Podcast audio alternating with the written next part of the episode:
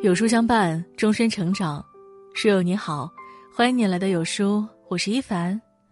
今天要和你分享的是提升自己的五条人生准则，一起来听。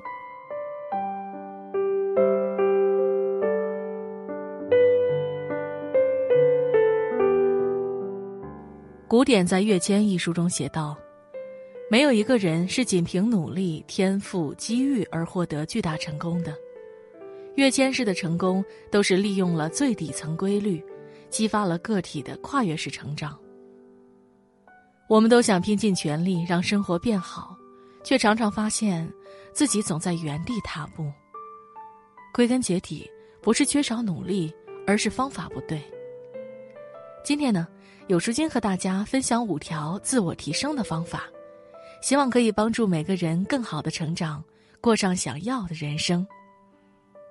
一，去靠近优秀的人，越近越好。在人际交往中，有个词叫“高价值网络”，意思是说，当你进入高价值的社交网络，周围人高级的思维方式、做事方法、人脉资源等等，会给你提供新的机遇。正因如此，很多人宁可挤掉脑袋，也要靠近优秀的人。几年前，有三个人不惜花天价费用和著名股神巴菲特共进午餐，他们分别是创立步步高的段永平、赤子之心创始人之一赵丹阳，以及天神娱乐前董事长朱烨。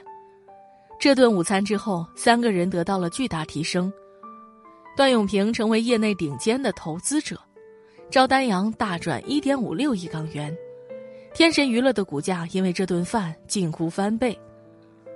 无独有偶，华人首富李嘉诚的一位司机，也曾因长期与李嘉诚在一起，生活发生了翻天覆地的变化。他跟了李嘉诚三十年，临近退休，李嘉诚拿出两百万元作为退休金感谢他，他却果断拒绝。原来他开车这些年，每次听到李嘉诚要投资什么，他也顺手跟着买点儿，靠着这些，他赚到了上亿的身家。所谓近水楼台先得月，距离优秀的人越近，越能优先拥有好的思维认知。对方的一句话、一个观点，就可能让你茅塞顿开；对方的人脉和资源，更可能成为改变你生活的垫脚石。去靠近优秀的人，越近，你的收获就越多。毕竟站在巨人肩膀上，能更快抵达山顶。二。保持有规律的输出，倒逼自己输入。之前看过一则新闻，有位农民工父亲培养出两个儿子，分别考上清华和北大。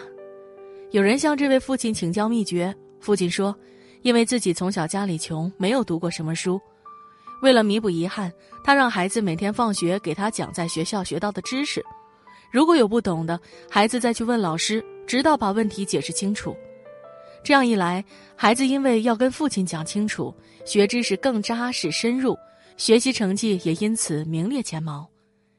其实，这位父亲用输出倒逼输入的方法，变相促进了孩子的学习，是世界上最著名的费曼学习法。当我们知道自己要成为什么样的人，以此为目标，倒逼自己进行输入，才能更快接近目标。换句话说。逼自己输出是进步最快的方法。正如作家水木然所说：“保持有规律的输出，倒逼自己输入，才是最好、最直接的成长方式。逼自己每天写读书笔记，我们就会主动去读书；逼自己每天记录体重，我们就会主动去锻炼。如此日积月累，我们就会有条不紊的走在变好的路上。”三。规划自己的人生，优先做重要的事。高效能人士的七个习惯的作者史蒂芬·科维，在书中将每个人要做的事情分为四象限：重要、紧急、重要不紧急、紧急不重要、不紧急不重要。我们唯有把有限的时间和精力放在重要的事情上，才能用最短时间改变自己的生活。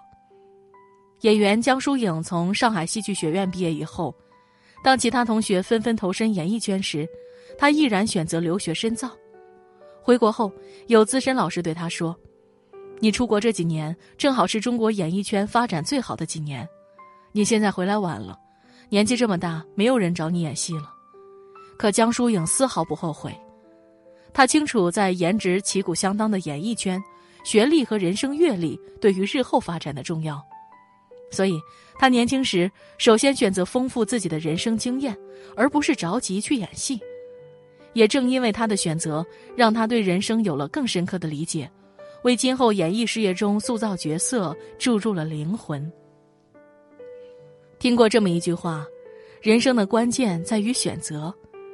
在漫长的人生中，那些一事无成的人，大概率是没有先去做那些重要的事，虚度了光阴；而那些有所成就的人，都知道自己想要什么。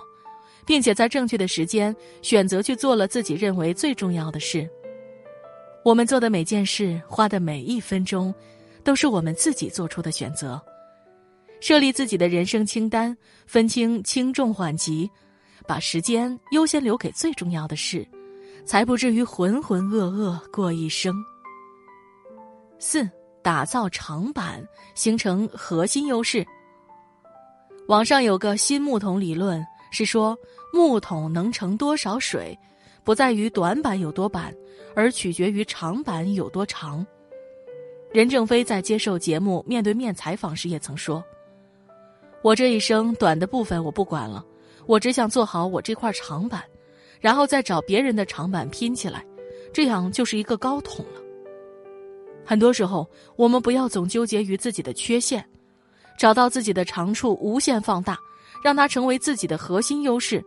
人生也会随之爬上另一个高度。足球明星大卫·贝克汉姆在二十年的职业生涯里，曾两次获得国际足联授予的世界足球先生银球奖，在二零零四年还被评为史上一百位最伟大的球员之一。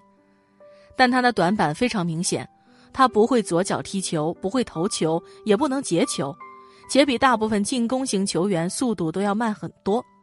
可是，他无人能替代的优点是他有非常出色的定位技巧，传球精准有力，总能找到一个最佳位置去击败对方的后卫。正因为把这个优势发挥到了极致，贝克汉姆成为足球史上最伟大的任意球大师之一。我们每个人都是不完美的，不要总想活成万能的。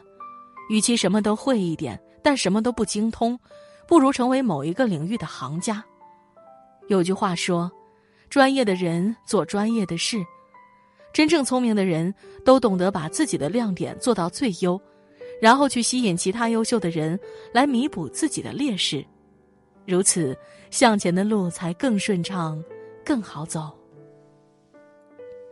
五，永远设定一个比自己能力高百分之二十的目标。生活中，我们会由于各种原因。实际取得的结果和制定的目标之间总会有折扣，在心理学中有一个著名的摘苹果理论，意思是说，一个渴望成功的人应该努力去采摘那些需要奋力跳起来才能够得着的苹果，因为，当我们去摘那些随手够得着的苹果时，是不太可能把潜力发挥到极致的。只有当我们努力去采摘那些需要跳起来才够得着的苹果。才能让我们更有干劲儿和动力。就像有句话说：“卓越就是永远设定一个比自己能力高百分之二十的目标。”如果我们决定减肥十斤，不妨把目标定为十二斤；如果我们想每天读一百页书，不妨把目标定为一百二十页。这样不会因为目标过高让自己太辛苦，也不会觉得无法达成而自暴自弃。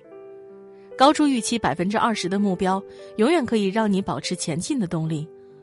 我们一旦品尝到努力后的喜悦，还可以继续增加，如此递增，我们就会在不知不觉中进步，最终收获更多的东西。放到每个人的人生中也是一样，用合理的目标做驱动，就像跨过一座一座小山，持续积累，最终慢慢达到自己想要的人生高度。有人说，时代正在淘汰那些依靠特权资源、一时机遇，并且思维还在僵化的人。外界瞬息万变，只有不断迭代自己，才能适应时代发展。真正懂得对自己下狠手的人明白，比羡慕别人更有意义的是自我提升，比改变想法更有价值的是主动实践。掌握这五条自我提升的人生准则，始终保持精进和成长，依靠自己去创造自己想要的人生，所有美好正奔向你而来。点亮再看，与朋友们共勉。